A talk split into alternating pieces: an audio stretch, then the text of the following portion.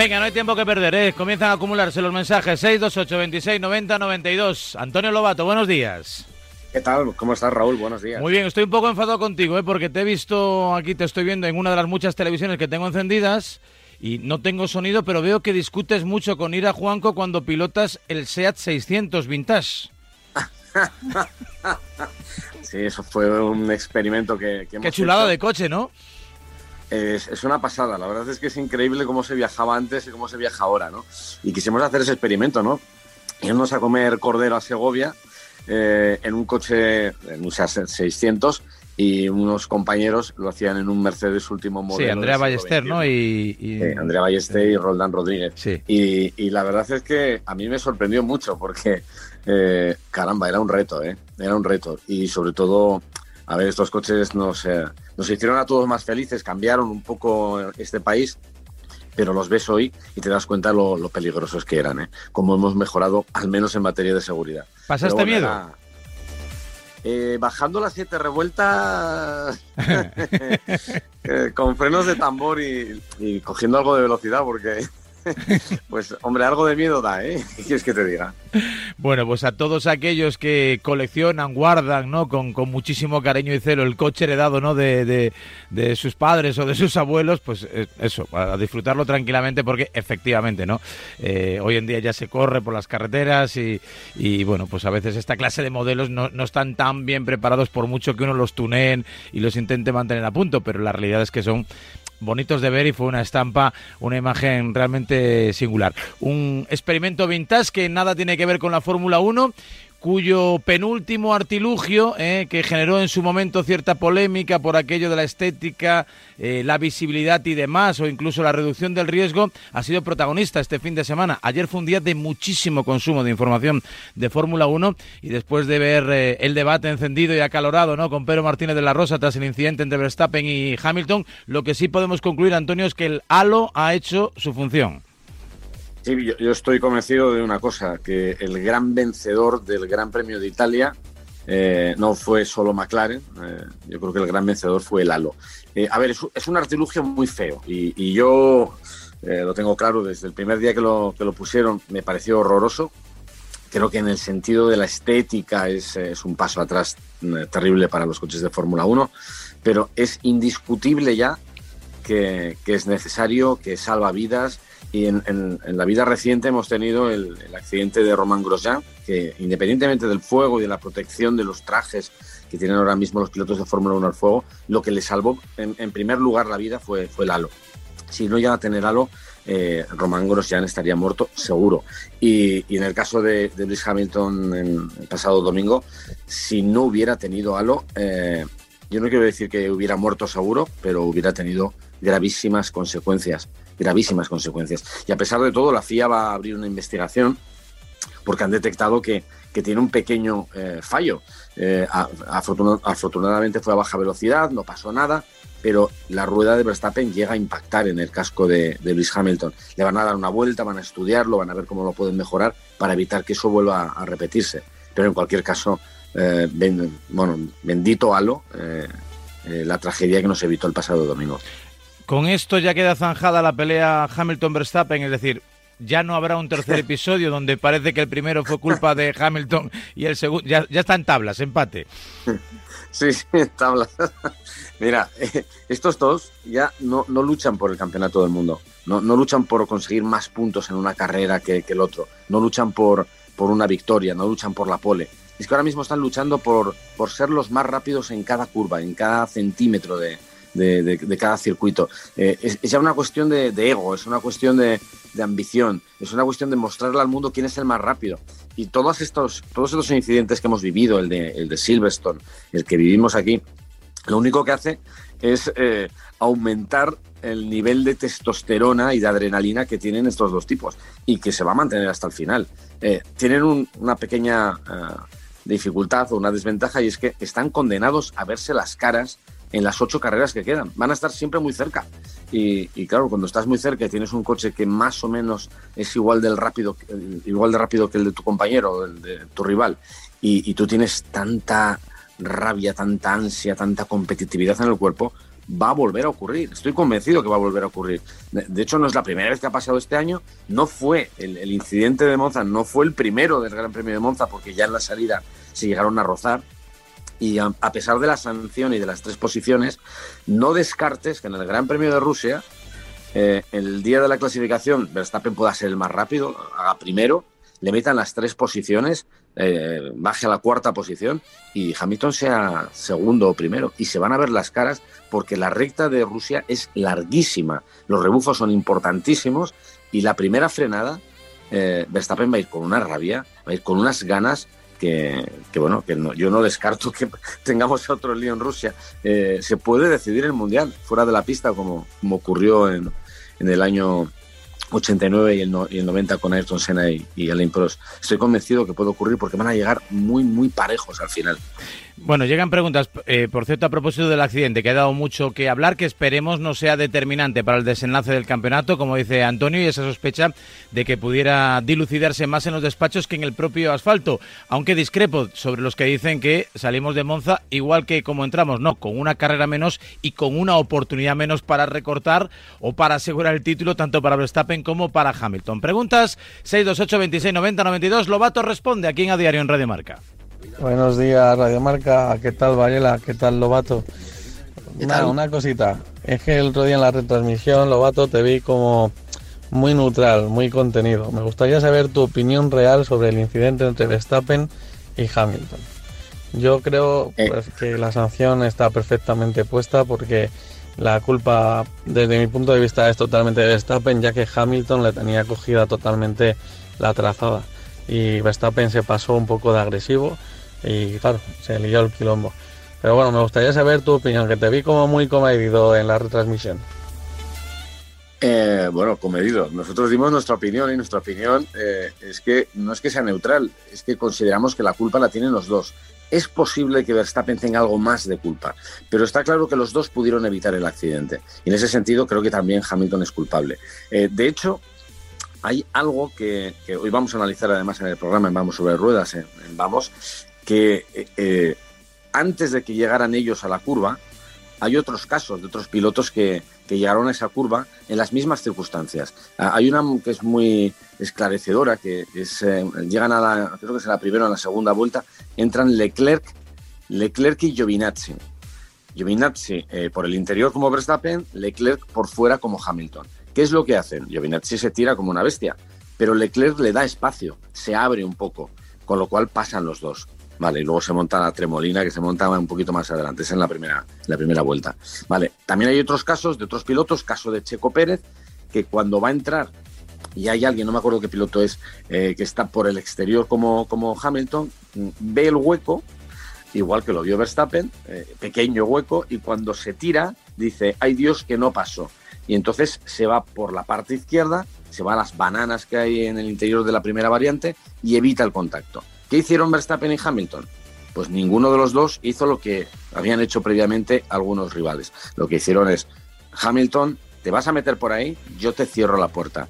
Y Verstappen dijo, hay un pequeño hueco, me va a cerrar la puerta, pero yo no me voy a ir por fuera, yo tiro para adentro. Y si nos tocamos, nos tocamos, porque en el fondo a, Verstappen le venía bien tocarse, porque si no se tocan y no acaban los dos fuera, era bastante probable que Hamilton ganara la carrera, porque eh, estaba justo detrás de él, tenía o, en paralelo con él, tenía neumático medio, Verstappen tenía neumático duro y además Mercedes había sido más rápido todo el fin de semana. Pero para mí, los dos pudieron evitar el accidente. Para mí, los dos tienen parte de culpa. ¿Quieres darle un poco más de culpa a Verstappen? Sí, bueno, es posible tres posiciones de parrilla en el siguiente Gran Premio. No.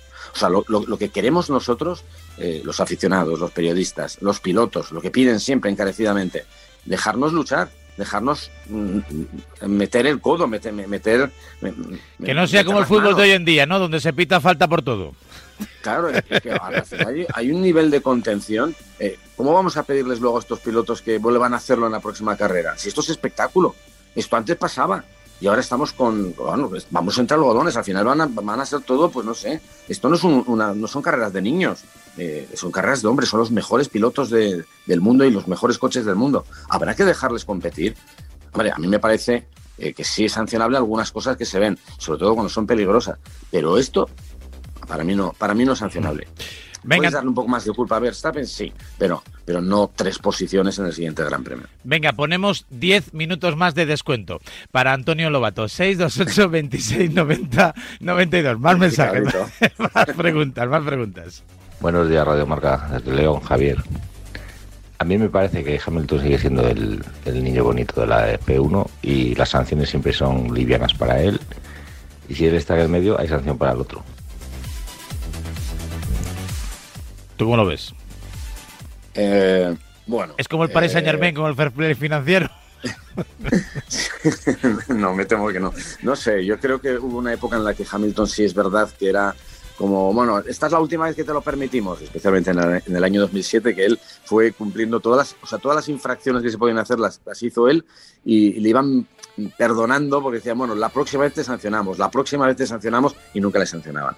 Ahora, bueno, eh, yo creo que el precedente anterior lo tenemos en Silverstone, le, sancionaron con, con, una penalización de tiempo en esa carrera por echar fuera a Max Verstappen. Creo que eh, fue peligroso lo que hizo a diferencia de lo que pasó con Verstappen, esto sí que creo que fue, fue peligroso, pero, pero bueno, eh, cumple sanciones. Sin ir más lejos, el año, el año pasado, en el Gran Premio de Monza, le metieron un paquete importante por, por eh, entrar en el pit lane con, con el pit lane cerrado, ¿no? Y le costó la carrera. Eh, yo creo que, a ver, sí es verdad que últimamente la aplicación de las normas, no en el caso de, Hamilton, en el caso de, todos los pilotos en general, está siendo poco sólido. Es un poco como como el bar en el fútbol a veces, y, eso genera muchas dudas. Pero yo creo que sí está medido igual que el, el resto. Eh, y insisto, eh, aquí le han beneficiado porque creo que no se merecía la sanción Max Verstappen, pero, pero yo creo que si, si en algún momento quieren compensarlo, van a hacer con, con Luis Hamilton y ya no va a temblar el pulso. Mensajes. Buenos días, Radio Marca. Me gustaría saber la, la opinión de Antonio Lobato de que si ve algún día a Alex Palau en la Fórmula 1? Gracias. Pues eh, la verdad es que yo creo que no. He hablado con él eh, varias veces en los últimos tiempos y, yo creo que él es muy feliz ahora mismo en, Estados Unidos y que, y que ha encontrado su hueco. Eh, ganó este fin de semana su, tercera carrera y, yo creo que tiene unas buenas perspectivas para, para ganar el campeonato de, de IndyCar y, y, yo creo que el camino de vuelta, o sea, volver a Europa es, es bastante complicado. Y hay algunos pilotos que, que han hecho su, su, carrera en Estados Unidos, eh, por ejemplo, Oriol Serbia, y, y, que son muy felices allí. ¿eh? Y yo creo que Palou se siente muy cómodo, le encanta, se ha adaptado perfectamente y que las, las fórmulas europeas son otras historias. Él ya probó las categorías inferiores en Europa y al final no, no había hueco para seguir escalando, ¿no? seguir subiendo peldaños en, en la escalera de, de, llegada a la Fórmula 1 optó por Estados Unidos, insisto, lo está haciendo fantásticamente bien y ojalá que se lleve el campeonato porque lo tiene al alcance de la mano. No es fácil, pero lo tiene al alcance de la mano. Es bueno que sigamos teniendo representantes prácticamente en todas las modalidades deportivas. No nos olvidamos, por ejemplo, de Dani Sordo en el mundo de los eh, rallies y con alguna que otra dificultad, ¿no? Que, con el tema de la sponsorización, de poder hacer el calendario completo y demás, pero tener siempre representación española, yo creo que siempre es una muy buena noticia. Venga, 8 y 22, 7 y 22 en Canarias, disfrutamos unos minutos más de Antonio Lobato, 628 26 90 92. Siguen llegando mensajes. Eh, buenos días, Radio Marca. Buenos días, Varela, Lobato. A ver, pregunta rápida y sencilla. De cara al año que viene, viendo la competitividad que hay entre Hamilton y Verstappen y lo que ya todos sabemos que Fernando Alonso es el mejor piloto, ¿crees que esta guerra que hay ahora mismo entre Hamilton y Verstappen se puede extrapolar también a Fernando el año que viene? Ojalá. Sería muy bonito, ¿no? Sería muy bonito que, el próximo año, si se cumplen las eh, teorías, iba a decir las previsiones, no, las teorías de, la Fórmula 1, los coches puedan ser, eh, bueno, puedan permitir que haya más batallas, que puedas estar más, más pegado el uno del otro, que pueda haber más cuerpo a cuerpo y que, y que todo esté más igualado con todos los eh, sistemas de control financieros que, que, hay con el cambio de normativa. habrá que verlo. Lo que pasa es que también te voy a decir una cosa, mm, soy un poco quiero ser pesimista de salida porque tenemos una temporada tan buena este año que veo difícil que la próxima pueda ser igual de igualada, ¿no? Em, pero siempre que ha habido un cambio de norma tan grande como el que va a haber el próximo año, siempre hay un equipo que, acierta y que, y que gana ventaja. Ojalá yo no tenga razón y, esté todo muy igualado, porque no solamente que esté Fernando, o sea, es que me encantaría que estuviera Red Bull con Verstappen eh, ahí a fuego, que Mercedes esté con Hamilton y George Russell también en, disposición de luchar por el Mundial los dos, que Leclerc y Carlos estén con el Ferrari también en disposición de luchar por el título, que Fernando esté en la batalla también con Alpine, que Lando Norris y Daniel Ricciardo estén. O sea, que haya muchos equipos, que haya variedad, que haya eh, giro de vencedores, ¿no? que no siempre ganen los mismos. Y si hay en vez de dos equipos o tres equipos, tenemos cuatro o cinco en la batalla, sería ideal. Esto es, claro, esto es la carta a los Reyes Magos. Luego no, no será así. Pero bueno, sería bonito que tuviera Alpine un coche competitivo, que Carlos tuviera un coche competitivo y que pudieran estar ahí en el lío. Venga, última vuelta, 8 y 24, 7 y 24 en Canarias. Soy en letra pequeña, consultorio Fórmula 1, Mundo del Motor, Antonio Lobato. Buenos días, Antonio. Buenos días, Raúl. Quería que nos dijeras con lo que va de campeonato, qué balance haces del trabajo de Carlos y de, y de Fernando. Si crees que podrían estar un puntito más arriba de donde están, si por el contrario crees que están donde, donde se les corresponde, o si pensabas que iban a estar en otro, en otro puesto, en otra situación. Gracias, un saludo. Pues mira, yo creo que más o menos están donde, donde se esperaba. En el caso de Fernando, yo creo que eh, si exceptuamos el arranque, que fue un poco dubitativo, que le costó más la adaptación, que él lo ha reconocido, eh, está donde le permite estar al pino. Eh, yo creo que el límite ahora mismo es, es el coche y en, aquellos circuitos donde Alpine vaya bien, Fernando va a estar regularmente en los puntos. Creo que son eh, ocho carreras consecutivas si exceptuamos eh, la no carrera de Bélgica que Fernando lleva consecutivamente estando en los puntos eh, y eso tiene mucho mérito con el Alpine. Y en el caso de Carlos, yo creo, independientemente de los puntos, independientemente de que algún fin de semana ha podido cometer errores, como bueno, en los dos últimos hemos visto lo que ha ocurrido en, en los entrenamientos libres del sábado antes de las clasificaciones, que ha tenido accidentes duros. Pero independientemente de eso, yo saco dos cosas positivas de Carlos. La primera, que tiene una capacidad para resetearse, para mm, quitarse de encima la presión o el agobio, la inseguridad de haber tenido un accidente y poder apretar eh, pocas horas después, que a mí me, sorprende. Tiene una, una, solidez, una madurez y sobre todo una velocidad que creo que ha sorprendido a Ferrari y ha sorprendido al propio Charles Leclerc. Eh, yo creo que nadie se esperaba que Carlos estuviera tan cerca de Charles Leclerc. Eh, creo que es una sorpresa para todos y creo que es algo muy positivo. Y está todavía en fase de aprendizaje. ¿eh? Eh, hay que recordar que Leclerc le, saca unos años en, Ferrari. creo que el próximo año, si el coche es rápido, Carlos puede seguir progresando mucho y ponerle las cosas complicadas a Charles Leclerc. Ojalá que también se las pueda poner complicadas a, a Hamilton, Verstappen y compañía. Y en el caso de Fernando, eh, insisto, eh, yo creo que tiene muchísimo mérito lo que está haciendo y que más o menos los dos españoles están cumpliendo un poquito por encima de, las expectativas ¿eh? en esta recta final.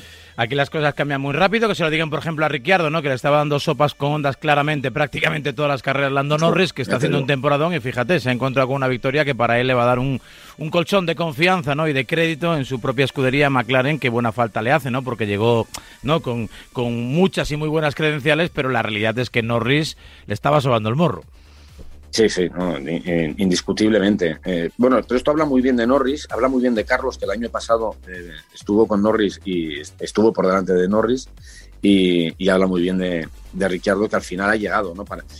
yo creo que es un poco el caso de Fernando, que le, costó cinco carreras, a, a, Ricardo le ha costado más y, sigue todavía en proceso de adaptación, pero lo hemos visto por primera vez, ¿no? y, yo creo que, que, es muy bueno porque es un, es un piloto fantástico, es un gran tipo y es bueno tenerle ahí. Ahora, para mí lo, lo que más me, me, me, alegró este fin de semana es ver a McLaren de vuelta, ¿no? Porque hacía muchos años han, han pasado una travesía por el desierto terrible. Desde el año 2012, Brasil 2012, que no ganaban un gran premio. Y es importantísimo para un equipo como ellos haber logrado esta victoria. Y haber estado, estar ahí en la batalla por ser el tercero, ¿eh? por delante de Ferrari, que yo creo que, que lo tiene un poquito en la mano. Eh, no, ha sido un, un paso de gigante eh, que, que ahora tienen que defender, pero es, es muy bueno, es muy gratificante ver a Ricciardo otra vez en la batalla. Lobato, te agradezco que hayas estado hoy con nosotros, ¿eh? habitualmente los eh, miércoles. La verdad que ayer hubo mucho consumo, mucha demanda, mucha petición y hoy hemos saldado, creo, buena parte de la deuda que teníamos contraída con nuestros oyentes, deseosos de conocer la información de la Fórmula 1. Que tengas un buen martes, muy televisivo, ¿no? ¿Tienes, Por, cierto, sobre, los 10 minutos, sí. recuerda que una vez en una famosa final en Lisboa, alguien descontó 6. Sí, pero no, recuerdo qué pasó en los tres últimos. En los tres, en los, tres primeros sí, en los tres últimos no. yo tuve un apagón en, el 93. Sí, sí. Adiós. Es que no pierdes oportunidad de dar puntada con hilo y sin hilo. Gracias, Antonio. Se te quiere, 8 y 29, 7 y 29 en Canarias. Siempre esa vertiente atlética y que no la pierda nunca en el 628 26 90 92. Nos gusta tu interacción. Enseguida más comenzamos a preparar la tribu en A Diario en Radio Marca.